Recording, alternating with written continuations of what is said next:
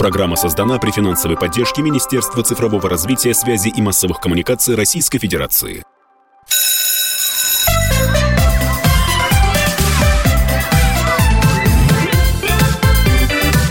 Родительский вопрос.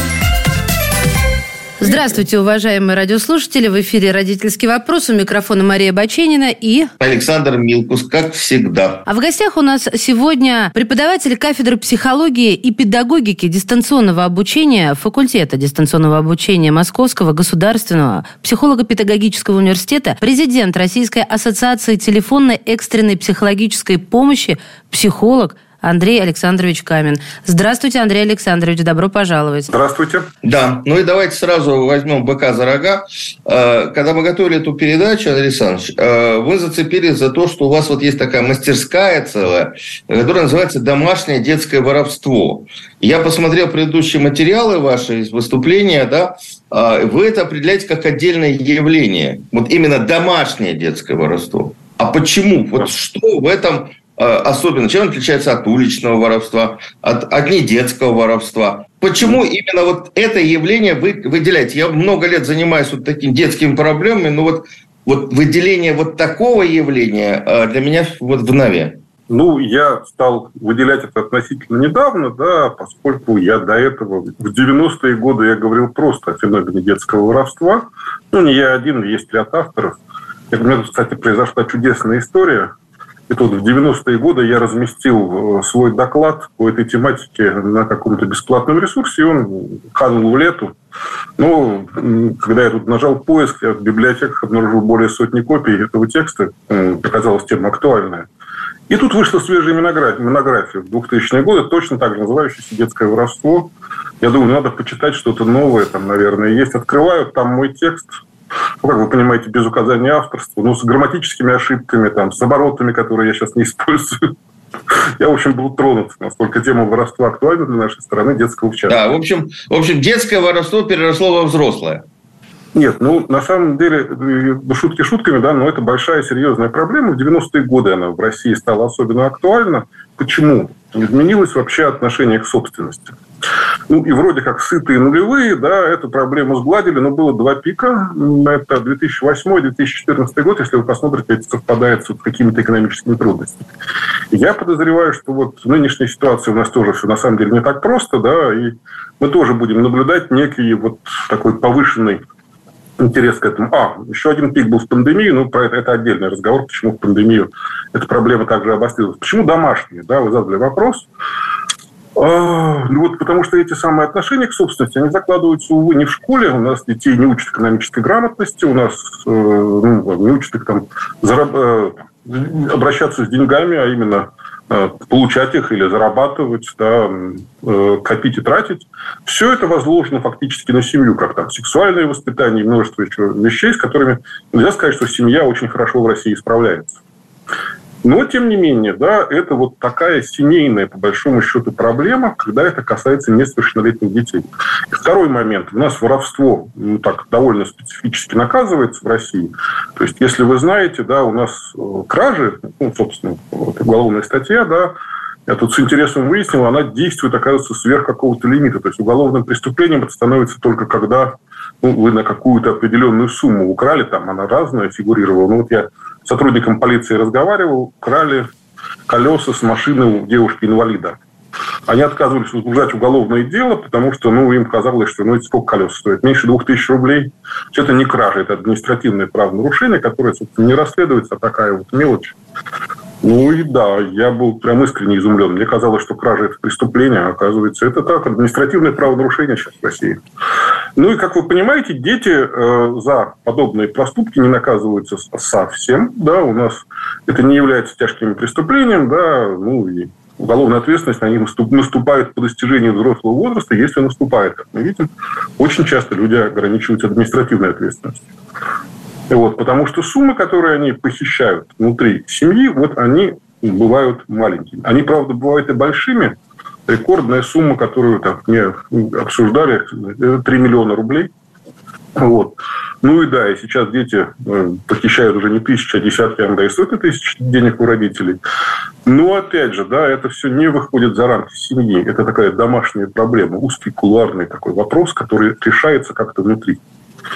А вот. Ну, поэтому, да, может, хорошо, что не наказывают? Может быть, подростки там, младшего возраста не, не осознают э, деяния, как говорится, да, и, может быть, вот как раз здесь лежит главная э, плоскость воспитания? Ко мне как-то обратился такой довольно крупный силовик, так скажем. Мы с ним этот вопрос обсуждали. У него, увы, несмотря на там пост, который занимает ровно та же проблема в семье, я ему говорю, ну, у меня очень низкая эффективность, с моей точки зрения. Э, люди, которые ко мне обращаются для решения этой проблемы, ну, эффект получают примерно в половине случаев. Я говорю, сразу вас предупреждаю, что я вот не гарантирую результат. Ну, там 50, может быть, 70 процентов, да, что там, результат есть, но он не всегда устраивает. Он говорит, это огромная эффективность, потому что я-то знаю, какие у нас там, у нас рецидив.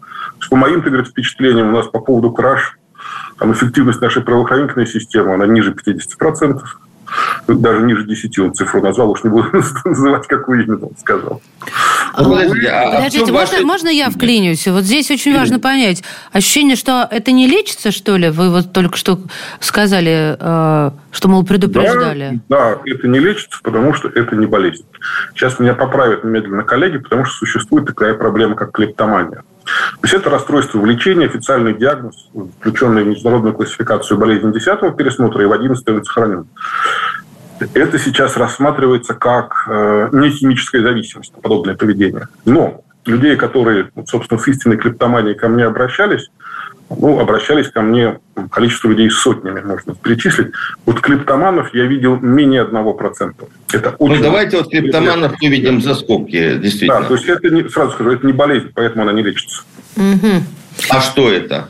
Это попытка подростка э, как-то нарушить социальные нормы. Э, ну, мы про подростков говорим, да, наверное? Да, ну, на самом деле деньги воруют и маленькие дети. Более того, маленькие дети гораздо чаще попадают в разного рода неприятные истории, потому что они очень понимают, что такое дети. Для них это деньги, это разноцветные бумажки. То есть подросток вроде как уже про деньги побольше понимает, но он не понимает, откуда они берутся. А давайте возраст разграничим, а то как немножко путано получается. Дети, подростки, э, я даже не знаю, кого еще. Вот, вот дети это до скольки? И давайте, вот... давайте. Очень, вот, очень простая вот, граница. Я, сейчас, извините, давайте вот три слова в нашей теме. Домашнее детское воровство. Значит, домашнее. Почему именно вот вы выделяете домашнее? Или домашнее и э, когда подростки, ну мы знаем много случаев, воруют из магазинов, из лавочек. Это вот вы туда же относите? Или Я это немножко другая история? Сразу скажу. Дети, которые воруют внутри семьи, начинают воровать и вне семьи. Ага. Они воруют из магазинов и лавочек, но это вы мыслите категориями 90-х годов. Дети давно уже освоили интернет. У нас же подростковая преступность по сравнению с 90-ми годами упала прям изумительным образом. То есть, вот я помню, 90-е, когда мы были в неком таком шоке от ее роста, она так лавинообразно нарастала по сравнению с советским временем. И вдруг одна вот у нас так это пошла на спад, но она пошла на спад, потому что она в интернет переехала. То есть она сейчас как бы выпадает из поля зрения правоохранительных органов, и это драматически туда врывается. Но если поговорить вот о детях, да, я, когда с детьми общаюсь по поводу злоупотребления в интернете, ну, потому что, вы знаете, 16-17 год, синие киты, эта история, я в ней довольно активное участие принимал. А большинство детей, которые так или иначе становились жертвами злоупотребления в интернете, первое злоупотребление, которое с ними происходило, называли кражей. У них немедленно их либо обманывали, стали жертвами мошенничества, либо у них крали в интернете какие-то вещи, ну, поскольку они нематериальные, там, игровой инвентарь, например.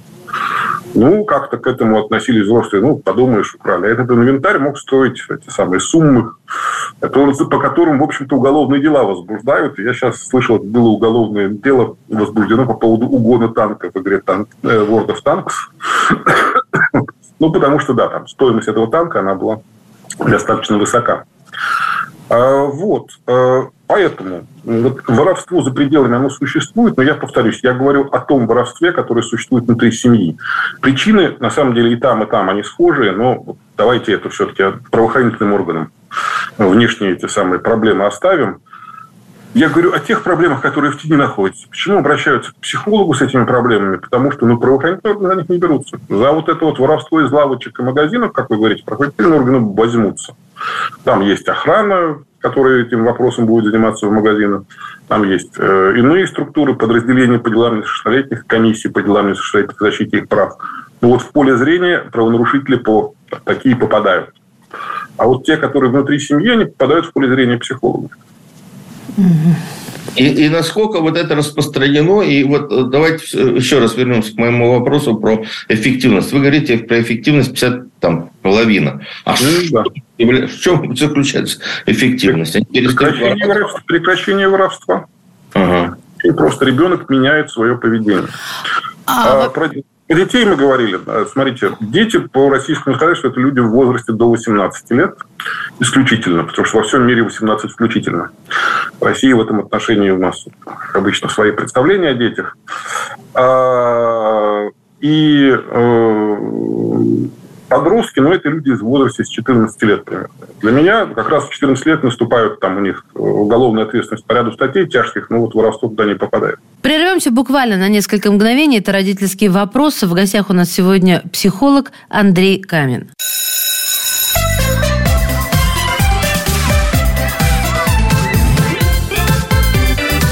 Родительский вопрос. Мы возвращаемся в студию с э, нашим гостем. Наш гость Андрей Камин, преподаватель кафедры психологии и педагогики дистанционного обучения Московского государственного психолого-педагогического университета. А само это не проходит, ну, я имею в виду не так пшик и все, а вот когда родители поговорили, там работа какая-то, вот без привлечения психолога, это невозможно? Возможно. Еще... Возможно, да, то есть есть такая вероятность. Но это я... А в каких просто... случаях тогда к вам приходит? Вот все-таки э, скажите, пожалуйста, вот вы считаете, что это явление, действительно явление, и, и можно ли говорить о каком-то массовом явлении? Да, это вполне себе массовое явление.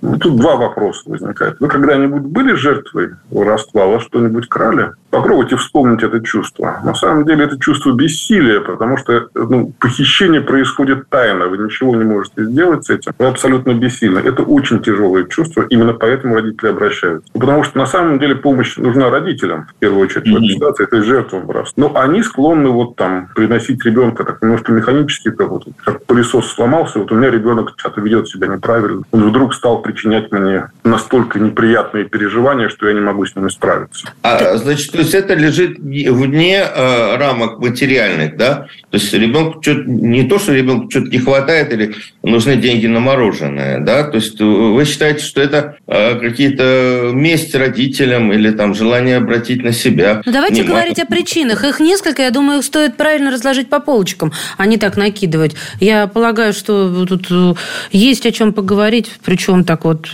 много ведь причин, правильно?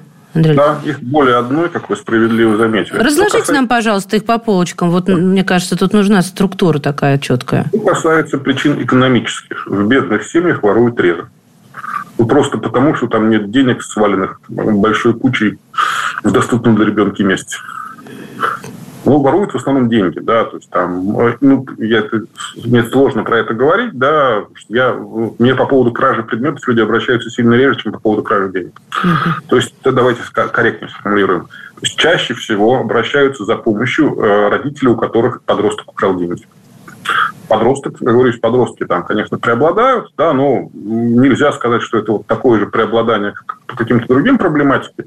Ну, вот там, например, ну, не знаю, на телефон доверия, да, у нас там обращается, условно говоря, 80% подростков и 20% детей другого возраста, ну, там, дошкольники, младшие школьники.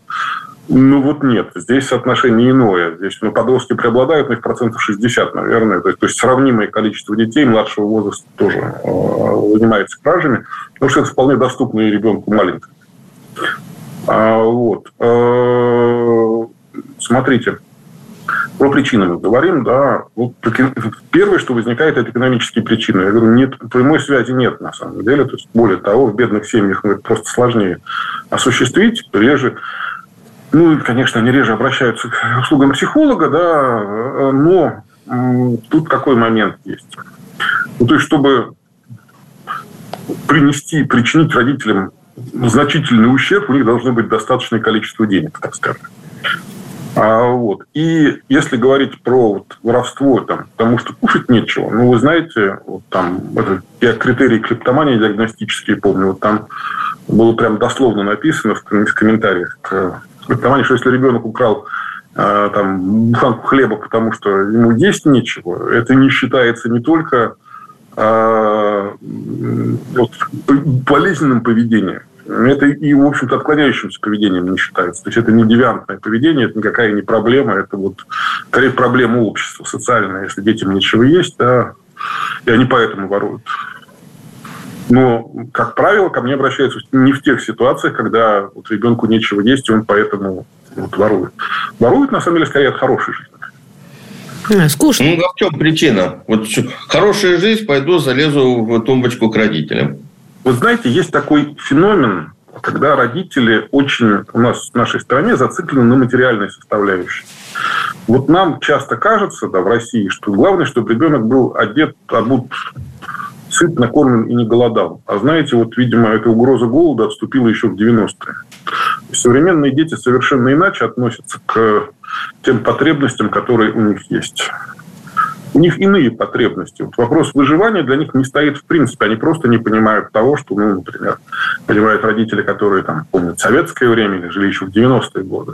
Вот миллениалы, да, те, которые родились уже, ну, точнее, не родились, а вошли во взрослый возраст, там, родились они после 95-го года поколение миллениалов и нынешние зумеры, да, как называют, вот, те, которые в десятые годы во взрослый возраст входят, они, у них немножко иные потребности. В принципе, да, набор потребностей там иной.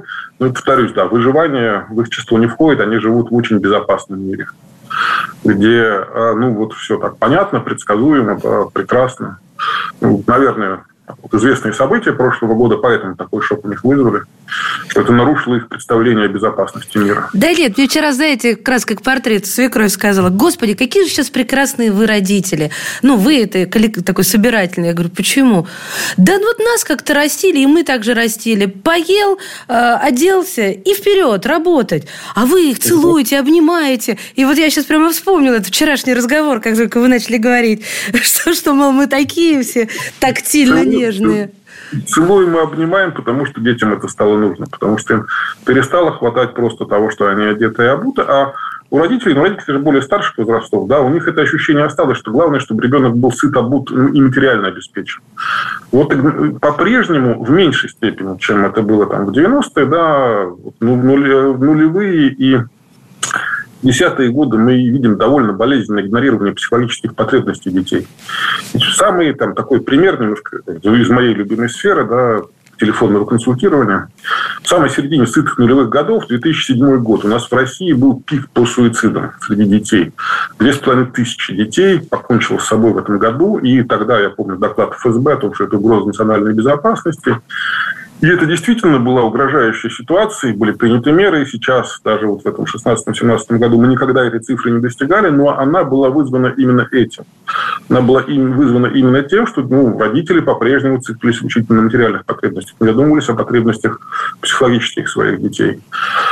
И вторая история середина десятых годов, да, 16-17 год, когда вдруг выяснилось, что, оказывается, у детей есть какой-то собственный мир под названием интернет – и они там цифровые аборигены, они в нем родились в этом интернете, а мы вот такие иммигранты, мы туда попали не по своей воле. А вот. И да, ну, эта проблема по-прежнему, видите, остается актуальной. Родители не понимают психологических потребностей детей, потому что психологические потребности детей отличаются от потребностей родителей.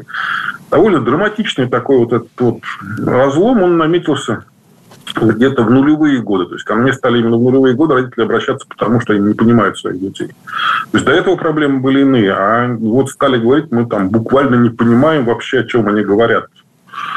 Ну и да, это сохраняется до сих пор. Увы, это, там, как, как сказать, вот, издержки прогресса стремительного, социального и научно-технического. Давайте тогда э, поговорим о том, знаете, как вот тоже разграничим. Есть профилактика, да, то есть э, действия, чтобы этого не допустить. Есть уже работа со случившейся проблемой.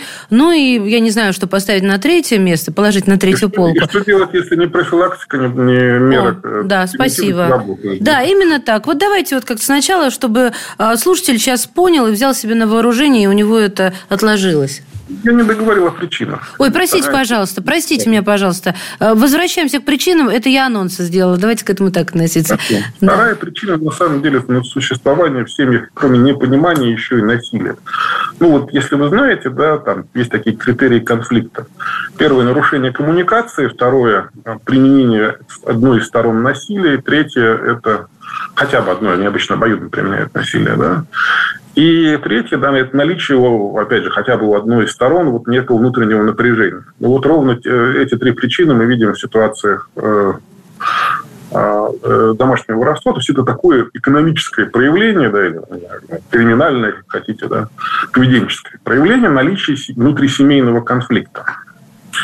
И этот конфликт, как я уже сказал, да, он может иметь разные причины. Я не хочу, как, как у нас любят возлагать всю вину на родителей, Родители часто в этой ситуации оказываются пострадавшей стороной, на самом деле. Да?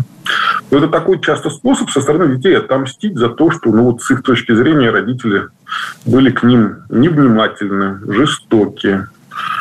А, особенно если они применяют физическое насилие. Ребенок физически не может справиться с взрослым. А, для него невыполнимо, а украсть, ну, пожалуйста. То есть месть? Месть, месть, да. Не совсем месть. Это, ну, вот как-то, это такой способ разрядить эту самую накопившееся напряжение. Угу. Ну, потому что ребенок в подобной ситуации может переживать достаточно болезненно. У него может развиться аутоагрессивное поведение там, в разных формах, включая суицидальное. У него может, там, могут развиться там, расстройства пищевого поведения, у него могут какие-нибудь симптомы появиться, он может заболеть психосоматикой, а может вот, проявиться в виде воровства. А вот э, поиск э, такой, э, ну, не знаю, ну, в общем, острая ситуация просто для того, чтобы проверить себя. Что вы да, имеете так... в виду, Саша? Я не поняла сейчас. Такое тоже возможно, но это не в семье тогда будет делаться. Это будет делаться вот это вот. Ну вот хочу пройти пойти будет... по грани, понимаешь? Хочу пойти, вот, вот я подросток как раз, я хочу... А вот а. получится ли у меня это или не получится? Нет, такое тоже возможно, но это будет за пределами семьи. Это он пойдет как говорите, в магазин, лавочку ограбит. Угу. Буквально несколько минут перерыва, и вновь возвращаемся к этому актуальнейшему разговору. В эфире «Родительский вопрос». Александр Милкус, Мария Баченина. А в гостях сегодня психолог Андрей Камин.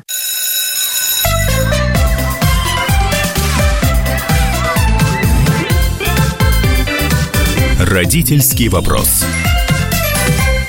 Итак, э, мы возвращаемся в нашу студию. Я Александр Милкус, Мария Бочинина и наш сегодняшний собеседник, преподаватель кафедры психологии и педагогики Московского государственного психолого-педагогического университета Андрей Камин. Для тех, кто только сейчас подключился, э, напоминаем или рассказываем, что мы говорим о такой проблеме и явлении, как детское домашнее воровство. Я сижу, вас слушаю и думаю, боже мой, а неужели дети всегда были такими? Потом вспоминаю, что вы сказали, дети стали другими. А сколько вариантов. И психосоматика, и расстройство пищевого поведения, и вот воровство выльца. Боже, божечки мои, да тут надо быть э, э, родителем таким роботом, чтобы быть идеальным. Не дай бог. И он все, пошел не по той тропке. Вот она, демографическая яма. Лучше... Если бы я это все знала, я бы поражать не стала. Серьезно. Расстройство пищевого поведения – это, признак экономического благополучия. Они только в развитых странах есть. Мы тут в Австрии обсуждали обсуждаем. Там у нас было представители СНГ трое. Не СНГ, бывшего Советского Союза был человек из Латвии, он говорит, в Латвии есть РПП? Есть. Я говорю, в России есть? Я говорю, есть. В Таджикистане. В Таджикистане в тот момент шла гражданская война. Какие расстройства пищевого поведения? У нас такого нет, у нас голод. Как вы понимаете, это признак хорошей жизни. Ну, все стра- страшно, страшно, конечно. Звучит это все жутко. Э, я, не понимаю, как быть родителем. Я да, На самом деле не пугаться, потому что, ну, вот мы так говорим, что это жутко. Есть такой тест, MMPI. Ну, он там с 40-х годов прошлого века известен. Там есть шкала э, валидности. Там вопрос был, на который я ответил нет. Воровали ли вы в детстве в магазинах? Я написал нет. Потом смотрю проверку теста, там написано, что если ты отвечаешь нет, то это воспринимается как невалидный ответ. То есть ты обманул, пытаешься обмануть. Э, То есть все воровали, так или иначе? Потом думаю, боже, ну я там один раз булку это самое, бесплатно унес из продуктового магазина. Получается, что воровал ведь, да. Саш, вы воровали, Саш, в детстве? Ну вот я сейчас думаю, признаться или нет. Давайте я возьму на себя. Я да. Ну, да я открытки своровала в магазине э, «Военная книга». Маша, ну, с тобой, видишь, не зря ведем программу. Я одну открытку стащил в Доме книги. Я, я победила, вы одну, я не Коллекционировал э, фотографии космонавтов и стащил открытку Гагарина. Причем деньги у меня были, мне просто интересно было, э, ну, наверное, лет 12 было. Интересно, словят или не словят, э, накажут или не накажут. Открытку я потом на следующий день, застыдившись, пришел в магазин и вернул. Ну, если вы обратили внимание, там фигурирует слово «в магазинах». В семье немножко иначе все, все обстоит. Ну, как я уже говорил, да, тут еще третья проблема – это отношение к собственности. То есть у нас э, была проблема в 90-е, что люди привыкли там, к советскому отношению к собственности. То есть когда все вокруг народное, все вокруг мое. Сейчас мы вроде 32 год живем при капитализме, да, но отношение к собственности по-прежнему довольно сложное, как в России в целом, так и в отдельной семье. Ну и третья штука, э, вот вообще финансовая грамотность, так называемая, да, это отдельная проблема она довольно низкая, как у взрослых мы видим, да, регулярные истории с финансовыми скандалами и пирамидами, там еще какими-то там мошенниками, которые обманывают ну, порой себе вполне успешных, да, и богатых людей. И э, ну, у детей она тоже довольно низка. Ну, повторюсь, школа этим не занимается, да, должны делать родители, но и они как умеют это делают. А как они умеют? Они же специально тоже этому не учились, но они часто повторяют то, что им говорили их родители. А их родители жили в совсем другой стране, в другой экономике. А скажите просто, вот как понимать, что вот в этой проблеме а, может помочь психолог? Потому что, вот, ну хорошо, вот я представляю себя на месте родителя. У меня, слава богу, а, дети не воровали, а, но вот, допустим, да, ну, наверное, последний, ну, не последний человек, но предпоследний, которому я бы подвел, это к психологу. А вот что может сделать психолог? Ну, значит, профессия психолога в вашем сознании стигматизирована. Дети так не относятся к этому. Для них психолог – это такая сфера обслуживания человека, который в школе есть. Есть педагоги, есть психологи. Можно сходить. Это плохо да, или хорошо? Взрослые побаиваются психологов. Ну, а. плохо, конечно. Потому что это верное представление. Видите, как школа еще раз деформировала. Еще что-то деформировала школа. Почему деформировала? Он, наоборот, у них адекватное представление о профессии психолога создает. Он для них часть инфраструктуры. Как, извините, электричество, э, канализация и туалетная бумага. Это хорошо или плохо? Это хорошо. Пользуются туалетной бумагой лучше, чем газетой нарезанной. Это емкий пример. А, я напоминаю о своем анонсе, э, что делать с родителям, чтобы мы не забыли об этом. Ну вот, да, что делать родителям? С деньгами просто, на самом деле. Все, я говорю, две вещи нужно всего делать. Вещь номер один – убирать деньги в недоступное для ребенка место. Мы отдельно обговариваем, что является этим недоступным местом, потому что очень смешные истории рассказывают родители. Там, они спрятали деньги под мешок э, сахара 50-килограммовый, 90-й год на дворе. Ребенок, которому, там, он дошкольник, там 6 лет он перевернул мешок, деньги нашел. Там, положили деньги на карту, карточку оставили на видном месте, ребенок списал пин-код, который на бумажке был рядом, снял деньги с карты. Ну, то есть вот что является недоступным местом, это такой вопрос. Если место действительно недоступное, деньги ребенок перестает воровать в 70%. Оставшись 30, он начинает воровать. А что он с ними а делает, с этими вещами-то потом? Значит, подождите. Угу. Второй пункт, который забывают обычно делать родители. У нас контракт определенный, да, там, что ребенок, ну, когда ко мне входит э, в терапию, что он не будет воровать на этот период. Там родители идут на определенные уступки. По отношению к ребенку основная уступка, которую я прошу делать, отдавать ему карманные деньги. И сумма карманных денег должна быть небольшой, но существенной для ребенка. То есть вот не мелочь. И 50 копеек, то есть что-то, на что ребенок может купить, но недостаточно для того, чтобы он мог купить какую-то дорогую вещь, чтобы у него появилась возможность их копить. Эти мгновенно начинают копить, если им дают маленькие суммы, но они понимают, что надо накапливать на что-то такое ценное, да, и проблема снимается. Да. Довольно быстро осознают ценность денег, Особенно, когда родители в какой-то момент могут их там оштрафовать. То есть они забрали деньги, они из этих накопленных у них, у них сумм забирают необходимую себе компенсацию. Вот. Э, меня спрашивают, прекращать ли давать деньги, если ребенок продолжает воровать. Я говорю, ну там, я советую уменьшать сумму. Но это моя позиция. Некоторые родители прекращают, не всегда. Слушайте, вот мы вышли на очень важную историю с э, давать деньги детям или нет, карманная. С какого возраста вы вообще считаете, что у ребенка должна быть карманная сумма? Э, и как она должна быть распределена. Должен ли он ее получать регулярно или там за хорошее поведение, за хорошие оценки, за то, что помыл посуду? Да, ситуация ну, бывает разная. Я вообще советую ребенку на стипендию сажать, давать ему их регулярно. Но некоторые родители используют вариант премии. За хорошие дают деньги. Возраст индивидуальный, у меня каких-то конкретных советов нет. Я не рекомендую давать деньги дошкольникам, но это как, бывают исключения из этого правила. Ну, обычно со школьного возраста, потому что в школу ребенок ходит самостоятельно, он там что-то может купить. Размеры сумм отличаются, конечно, да, чем меньше ребенок, меньше сумма. Ну, вот. Мне говорят, что Нет, Германии, средняя школа. Можно я скажу? В Германии есть закон, угу. как раз вот там написано, что обязанность родителей давать детям карманные деньги, там расписано все с возрастами и суммами. Ну, немецкие коллеги рассказывали, я, к сожалению, самого закона не видел, вот со слов коллег, знаю, возможно, это в одной из федеральных земель, не во всей ФРГ, да, но вот они говорили, что у нас в Германии это прям вот на, на уровне закона принято принято. Вот у нас в России нет закона, у нас все как обычно на личных отношениях строится. И э, закон э, именно потому обязывает родителей это делать, что это профилактика воровства с точки зрения немецких правоохранителей. Ну хорошо, а профилактика взаимоотношений в семье э, потребительских, э, когда за хорошее поведение, за помытую посуду, за убранные вещи платятся деньги. Я знаю, что это серьезная дискуссия э, в семьях есть нужно ли таким образом, не, не вырастим ли мы потребителя, который потом вырастет и скажет, мама, за то, что я сходил тебе за молоко в магазин, заплати мне. Я не считаю, что это обязательно. Скажу, да. Ну, я ничего не имею против. Я не, э, поверьте, опасность, что мы вырастим а, вора, который пойдет в тюрьму за свои оригинальные представления о чужой собственности, она гораздо выше. А, я хочу вернуться к моменту финансовой грамотности, которую никто не обучает. Ну, если только в частном порядке. Я встречала, допустим, в частных школах. Подожди, подожди. Я... Ну, хорошо бы ввести, конечно, государственному. А это связано, Нет, Саша, это связано с карманными деньгами. Подождите, подождите. Э, в курс финансовой грамотности, в курсе средней школы введен в прошлом году. Вот, слава тебе, Господи, не вот. надо следил. Спасибо, что Это рассказали. еще нет, нет, Алекс, рано радоваться, это еще ничего не значит. Ну, ввели вот, они. Э, этот курс вводится как дополнительный в младшей средней школе. Другое дело, это есть ассоциация финансовой грамотности. А, мы с ними сотрудничаем, кстати. Вот я с ними сотрудничаю. А вопрос в другом. Вопрос в том, что теперь надо обучить учителей этим, этому преподавать. Да, потому что взрослых тоже большие проблемы с финансовой грамотностью.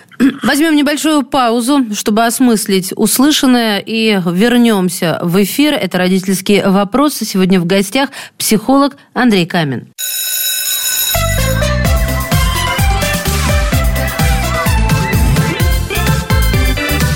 Родительский вопрос.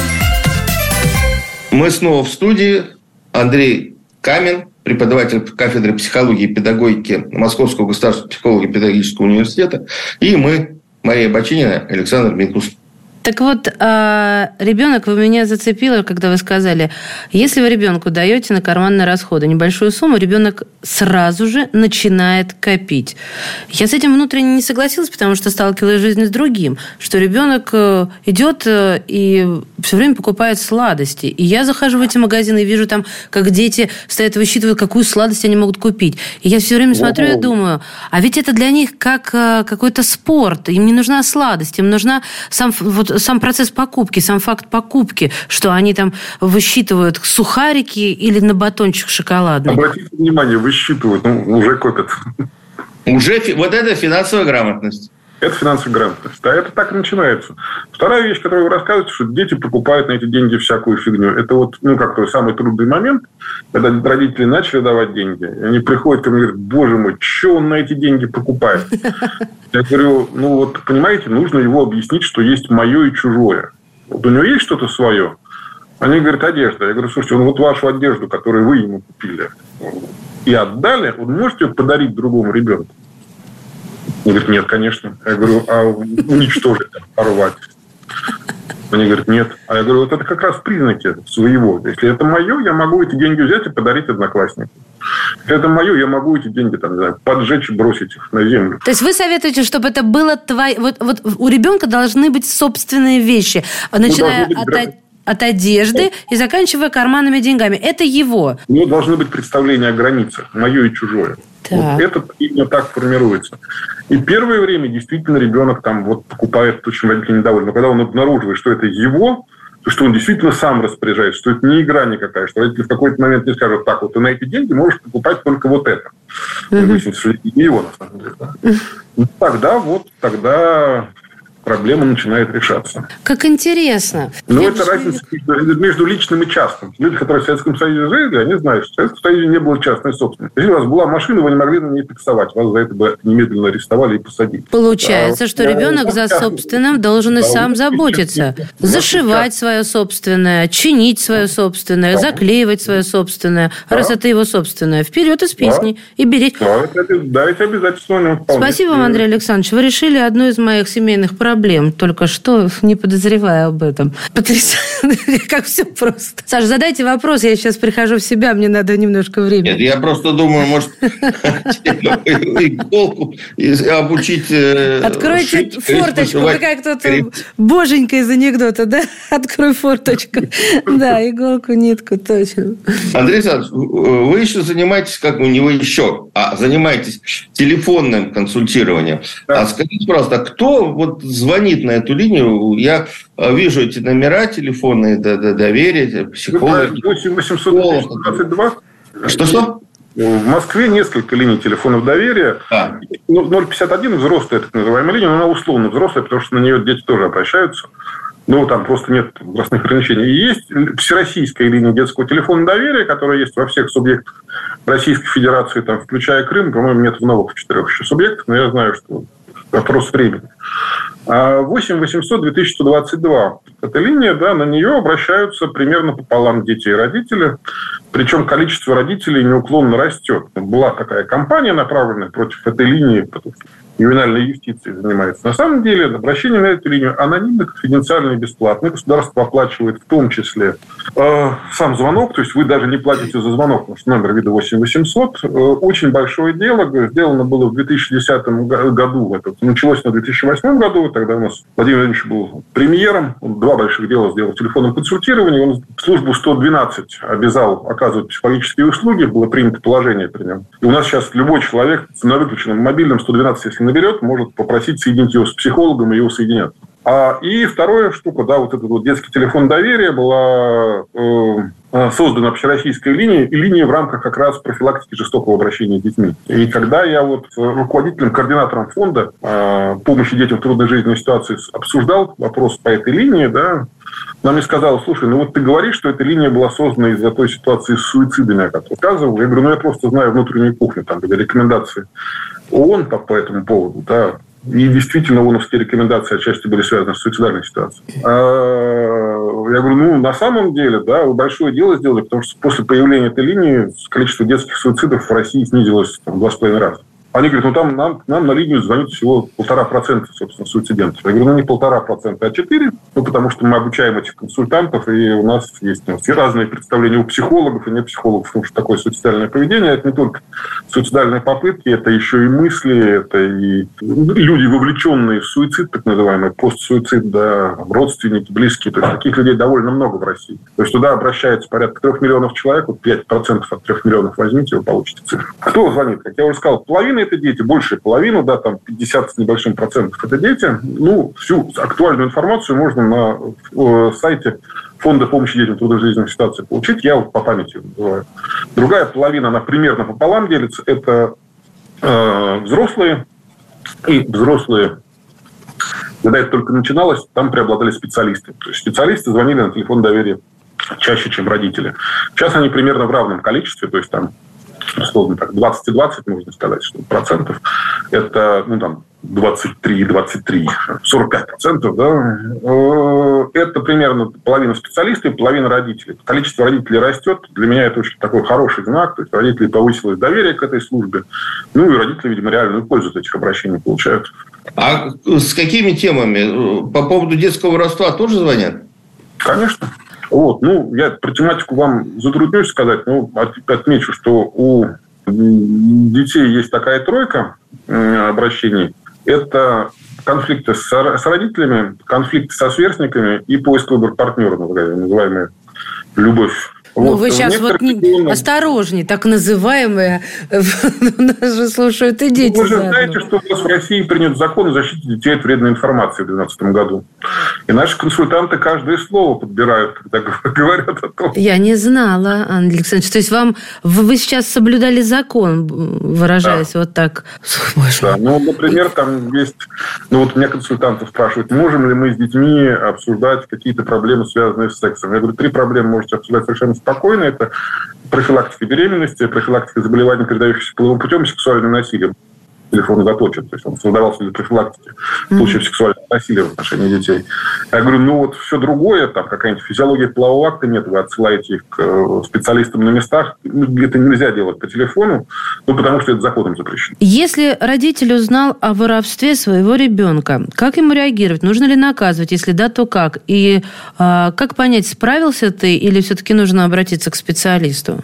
Ну, все просто. Если ваш ребенок прекратил воровать, вы справились. Вы промахнули а половину, половину моего вопроса, осталось без ответа. Как реагировать? Орать, спокойно, пожалеть, обнять, понять? А, а как верить-то ему дальше? Дать еще денег. Скажу, скажу достаточно цинично, эффективно реагировать, делать то, что подействует. Так, осторожнее. Разные сейчас люди поймут по-разному. Я спрашиваю у родителей, которые бьют своих детей. Я говорю, вот вы его бьете, а он воровать перестает? Они говорят, нет, только больше начинает. Я говорю, вам не кажется, что ваше поведение неэффективно. Они говорят, кажется. Я говорю, а что бьете? Они говорят, ну, чтобы самим как-то успокоиться. Нравится. Не успокаиваться. Мы поговорим, что же с ним делать, чтобы ну, наказание было связано для него с проступком, чтобы он перестал это. Ну, это, и, это трудотерапия какая-то. Телефонное доверие может... И, и поддержка. Ну, потому что часто ребенок, как мы сказали, это делает сам в силу некого внутреннего напряжения, с которым он не может справиться. И звонок в телефон доверия может все-таки как-то вот эту ситуацию разрядить. Да, ну, по крайней мере, э, успокоить родителей. Не, применял неэффективные меры воздействия на ребенка, чтобы не орал, не бил, а вот так трезво взвесил, что я в этой ситуации могу сделать, что действительно изменит поведение ребенка. Потому что на самом деле все рычаги у родителя. Он просто ими по каким-то соображениям не пользуется, ну, потому что деньги за оценки давать нехорошо. Я выращу потребителя. Слушайте, а э, есть какие-то ограничения по поводу звонков? Вот, э, ну, как прием у врача, 12 минут? Или я могу со специалистом поговорить час-два? Час, два, три, там я слышал про 8-часовую сессию, но это, конечно, так. Ого. Они не имеют права, Саш, класть трубку, пока ты сам не распрощаешься, насколько я ну, услышала. Нет? Не совсем так. В большинстве случаев, да, они кладут трубку сами. Там раньше было ограничение очень простое. Когда телефон тут запускали, общероссийский 8800, у нас же мобильные компании еще у них ограничители стоят. То есть с мобильного телефона звонок отключался через 20-30 минут. И большинство консультантов научилось за это время говорить примерно, за, то есть проблему обсуждать примерно за 20-30 минут. Ну, потому что до этого, в 90-е годы, средняя продолжительность телефонной сессии была 50 минут. Это психотерапевтический час. Ну, академически называют в образовании. Да? То есть мы обычно говорим примерно академический час, но вот молодые консультанты, они за в два раза более короткое время научились решать проблемы. Друзья мои, я бы еще говорила и говорила. Мне кажется, мне очень, и не только мне, почему-то я уверена в этом, тема зашла, потому что не только интересно с точки зрения ну, я не знаю, как педагог... интерес к педагогике, да, ну и, в принципе, материнство, потому что, я думаю, еще много впереди меня ожидает. А, ну, время, к сожалению, у нас подошло к концу. Я от всей, от, от всей души благодарю вас, Андрей Александрович. Спасибо вам Спасибо. большое. Это было... Андрей Александрович, давайте еще раз повторим номер телефона доверия. 8 800... 8 800 2122. То есть 2000 это 2-3 нуля, друзья мои. Ровно. Да, да, 2000 ровно 122. Как мобильное количество цифр, как в мобильном номере. Да, да. Друзья мои, я благодарю и хочу еще раз представить. В гостях у нас был преподаватель кафедры психологии и педагогики дистанционного обучения факультета дистанционного обучения Московского государственного психолого-педагогического университета, президент Российской ассоциации телефонной экстренной психологической помощи, психолог Андрей Александрович Камин. Спасибо. Спасибо большое вам.